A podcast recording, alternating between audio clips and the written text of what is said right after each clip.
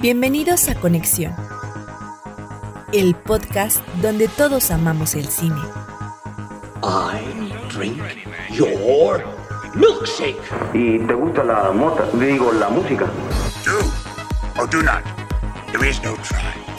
A mí las brujas no me dan miedo. Y lo que me dan miedo son los hijos de puta. Get away from her, you bitch! Gentlemen, now you have my attention. Hola, ¿qué tal a todos y todas? Bienvenidos a Conexión Podcast. Yo soy José Luis Ayala y hoy vamos a estar hablando de dos temas. Eh, vamos a hablar primeramente de lo que son los nominados a los premios Ariel que otorga lo que sería la Academia de Ciencias y Artes Cinematográficas de México para conocer lo mejor del cine nacional y también le vamos a estar dedicando unos minutos a lo que es la película Coda, que aquí se llamó igual Coda Señales del Corazón el nuevo título que va a estar seguramente en boca de muchos en los próximos meses. Pero bueno, vamos a empezar con lo que son los nominados a lo que son los premios Ariel. Que bueno, estos nos han otorgado pues a lo mejor un par de sorpresas por ahí, pero realmente creo que en, líneas generales eh, las nominaciones corresponden a lo que se venía eh, pensando que iban, cómo iban a ser. Eh, bueno, vamos en este caso con lo que es la primera categoría, la categoría principal, que es mejor película.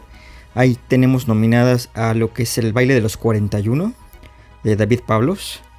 Tenemos igualmente a las tres muertes de Marisela Escobedo, de, Escobedo, eh, dirigida por Carlos Pérez Osorio. Tenemos a Los Lobos, que eh, en lo particular a mí es una película que me gusta mucho y celebro todas sus nominaciones, de Samuel Kishin.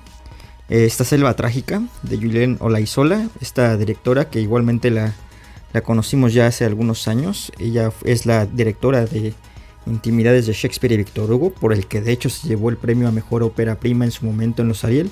Y también es la directora de Epitafio. Y bueno, finalmente la con la que cierra la, cierra la categoría es pues la rival a vencer sin señas particulares.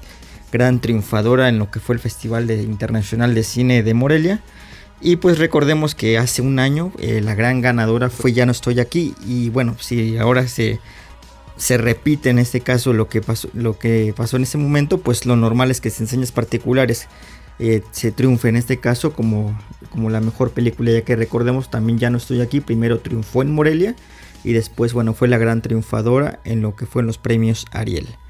Eh, como tal, eh, creo que la categoría es bastante interesante, creo que combina varios géneros. Eh, creo que ahí, bueno, lo que se venía pensando en este caso, se pensó que dos películas que igualmente podían haber estado en lo que sería la categoría principal, era primeramente Nuevo Orden, que a mí en lo personal no me sorprende lo que sería su ausencia, no solamente por la polémica que desataría, pues ya sabemos que no ha sido una película que ha que ha causado demasiadas, eh, eh, ahora sí que choque de opiniones, pero además pues Michel Franco no es precisamente un director que agrade mucho a la academia, de hecho eh, películas anteriores que igualmente fueron bien recibidas como Después de Lucía o la misma Las hijas de Abril tampoco recibieron una gran cantidad de nominaciones, después de Lucía creo que se quedó en tres nominaciones mientras que Las hijas de Abril solamente tuvo una nominación como actriz revelación, creo que ni siquiera Emma Suárez estuvo nominada en su momento, así que pues sí era fácil eh, prever esto, ya que no, no es un director que quiera mucho la academia. Y la otra película que me sorprende que no haya estado en esta categoría podría ser en este caso Te llevo conmigo. Esta película que igualmente eh, tuvo un gran recorrido, eh, sobre todo en Estados Unidos en festivales. Eh, sin embargo, pues aquí se hace caso, bueno, eh, está en varias categorías, de hecho, ahorita que vamos a repasar algunas, pero no, no termina por estar en lo que sería la categoría de mejor película ni en la, en la categoría de mejor dirección.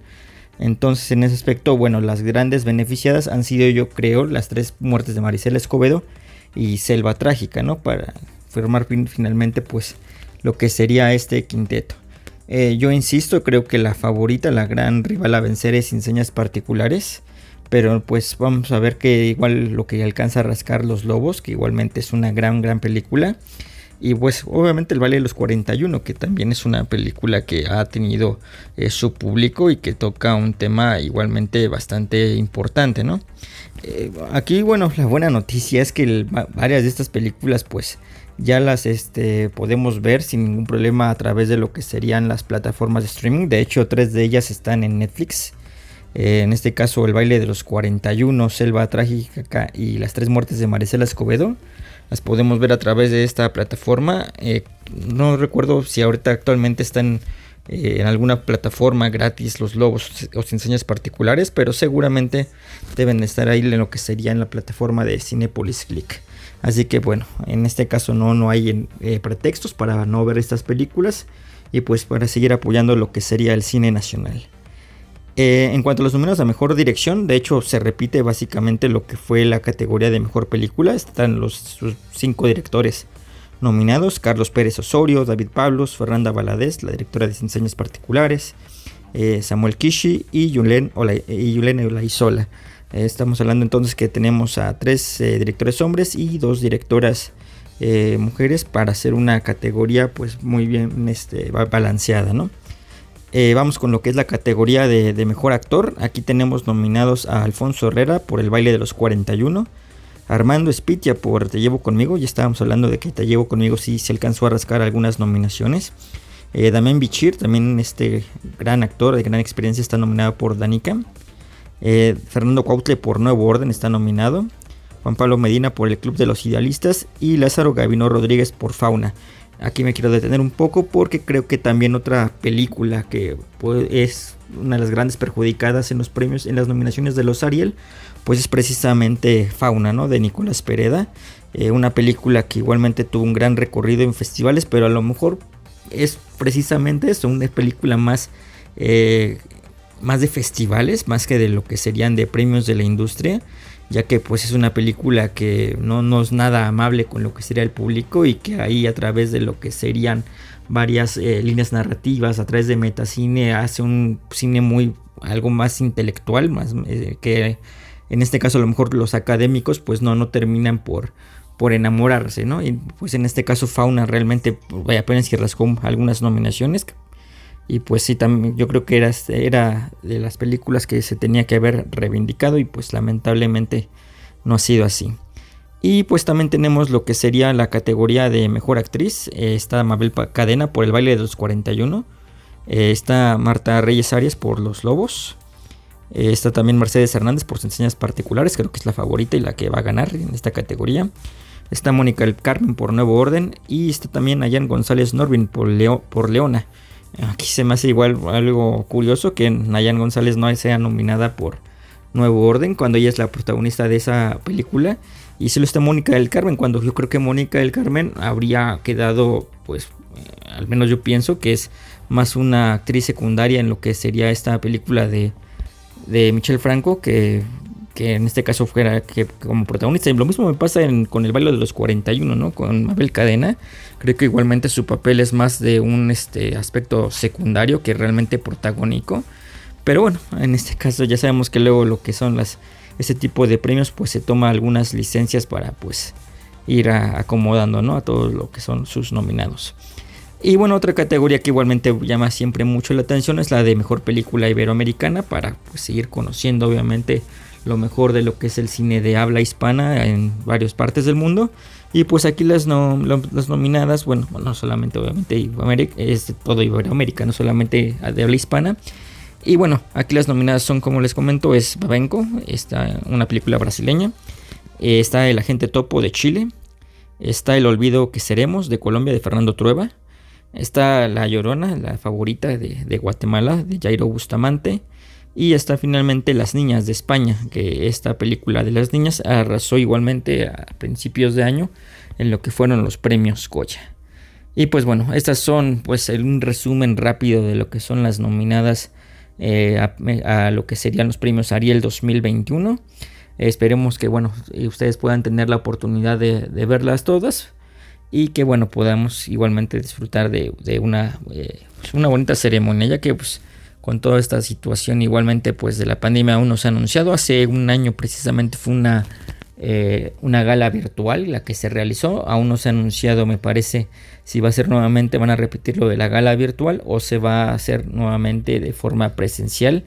Mm, que yo creo, yo creo que ya este, dados los últimos sucesos pensaría que lo van a hacer de forma presencial Pero bueno, no, no, la verdad es que no, no sé qué, qué, vaya a pasar. Vamos a esperar ahora sí que el dictamen de lo que decida finalmente lo que es la academia.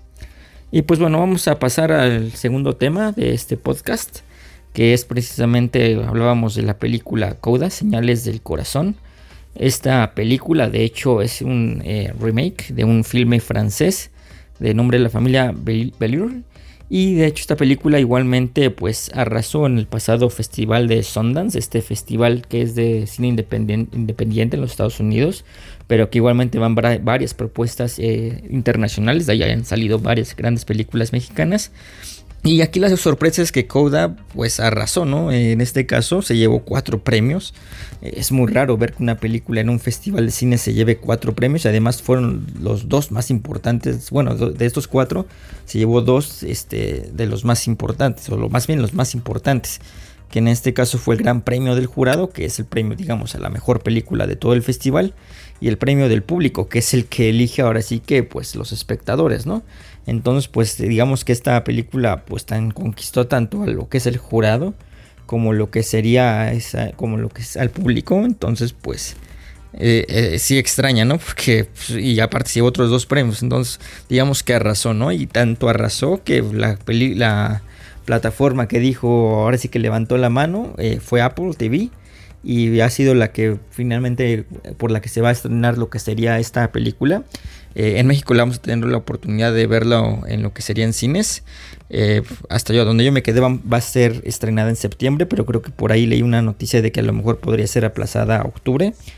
Y bueno, Apple TV la va a estrenar también eh, bueno, en, su plataforma, pero esto me parece que es únicamente para Estados Unidos. Creo que para México no, no llegaría de esta forma. Y bueno, en este caso, Coda, ¿de qué, de qué va Coda? Es, esta película habla de de una familia que en este caso tiene una discapacidad eh, auditiva. Eh, así la conforman el papá, la mamá y sus dos hijos. Y bueno, en este caso es la hija menor, la única de ellos que no, no, no tiene esta discapacidad, esta enfermedad. Ella puede perfectamente hablar, puede oír. Y en este caso lo que quiere ella es pues ser cantante, ¿no? Y pues bueno, a partir de esta, este argumento viene lo que sería todo el desarrollo de esta película. Que bueno, es, tiene un tono pues bastante amable. De hecho es una película que por el tono, que por su narrativa, el público se va a enganchar realmente muy muy fácil. Creo que es una película de esas que pues invitan al público a pues ahora sí que a salir contento porque es una película pues insisto, amable, realmente es este condescendiente, no, no exige de más. Y en ese aspecto, pues el público se puede sentir a lo mejor agradecido. Eh, pero también es cierto que a veces abusa un poco igual de ciertos eh, artificios de que a lo mejor pueden molestar un poco. Yo creo yo la sentí en su ahora que la vi pues un poquito sí pasada de, cursi, un poquito eh, rosa. De hecho, bueno, hay, algunos números musicales igualmente que me recordaban más a lo que era la serie Glee. De hecho, creo que también podríamos decir que esta película es casi como un episodio de Glee, nada más que obviamente de, de dos horas casi, ¿no?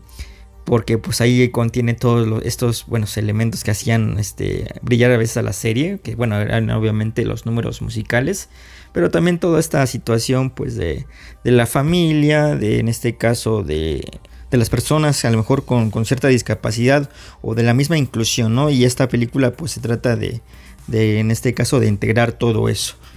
Esta película seguramente en México va a ser muy, muy, este, promocionada porque pues eh, ahí, aparece lo que sería el actor Eugenio Derbez eh, pues este comediante que aquí en Coda hace el papel de, del maestro que enseña a la protagonista. Este, en este caso a través de, lecciones de canto, lecciones ahí de, eh, de, música. Y en general pues él pues lo hace pues, bien porque está en su tono. Creo que el personaje en este caso pues se adapta a lo que normalmente Eugenio Derbez entrega y él pues se encarga de, cumplir, ¿no? Eh, por ahí se saca un par de recursos dramáticos que a lo mejor no, no le conocíamos.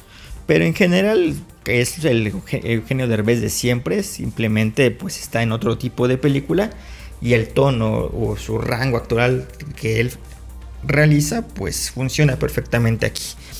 Eh, también aparece en esta película eh, la actriz Marlene Matlin, que es muy conocida porque ha sido la única actriz, este, ahora sí que con discapacidad auditiva, que ha logrado ganar un premio Oscar. Esto lo hizo en lo que fueron los años 80. Eh, sin embargo, los reyes de la función son nada más y nada menos que, bueno, la protagonista Emilia Jones, que es toda una revelación. Pero sobre todo, el, el actor que interpreta al papá, que el nombre del actor es Troy Kostur. Eh, también es un eh, actor con discapacidad eh, auditiva. De hecho, pues prácticamente en toda la película solamente dice una, una palabra, pero pues todo lo que hace realmente este, sin decir palabras es gracioso, es entrañable, pero también es emotivo. Realmente te lo crees como un padre protector, pero que igualmente este, ve por su familia, pero también sabe que debe dejarlos ir en algún momento. Creo que es un personaje muy muy rico y este actor se encarga de, de entregar una interpretación pues bastante conmovedora, bastante real en esos aspectos. No me sorprendería si en lo que sería la próxima temporada de premios lo, vemos eh, por ahí con, eh, con algunos reconocimientos porque realmente es, es una gran gran interpretación de este actor. Y bueno, en líneas generales, insisto, creo que es una película que va más igualmente a, conmover y a, bueno, ahí en este caso a promover lo que serían eh, algunos valores eh, sociales y culturales mm, importantes, como en este caso, por ejemplo, es eh, pues el uso o la enseñanza del lenguaje de señas. Y, pero sin embargo, creo que, bueno, cinematográficamente hablando, sí se queda un poco corta. Creo que es más importante eh, lo que cuenta a cómo lo cuenta. Creo que en ese aspecto, insisto, es una película amable, que se comporta bien con el espectador, pero que más allá de, sus valores morales no, no, no va a trascender eh, más allá. Es una película muy rodada en automático, bien interpretada, pero nada del otro mundo. Y bueno, pero seguramente si es una película que puede enganchar con el gran público. Yo insisto, yo creo que va a tener muchísimo éxito ahora que se vaya a estrenar en cines aquí en nuestro país. Pero no vayan a, ahora sí con la idea de ver un Sound of Metal, ¿verdad? No creo que Sound of Metal fue mucho más importante eh, a nivel cinematográfico que, que Coda.